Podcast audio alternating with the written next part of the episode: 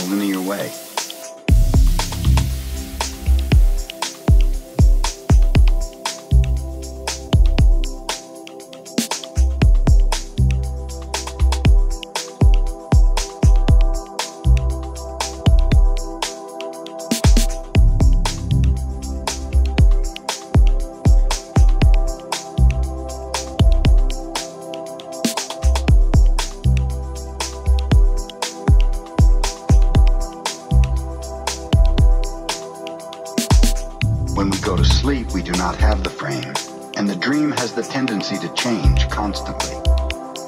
Humans are dreaming all the time. Before we were born, the humans before us created a big outside dream that we will call society's dream, or the dream of the planet. The dream of the planet is the collective dream of billions of smaller personal dreams, which together create a dream of a family, a dream of a community, a dream of a city, a dream of a country, and finally, a dream of the whole includes all of society's rules, its beliefs, its laws, its religions, its different cultures and ways to be, its governments, schools, social events, and holidays. We are born with the capacity to learn how to dream, and the humans who lived before us teach us how to dream the way society dreams. The outside dream has so many rules that when a new human is born,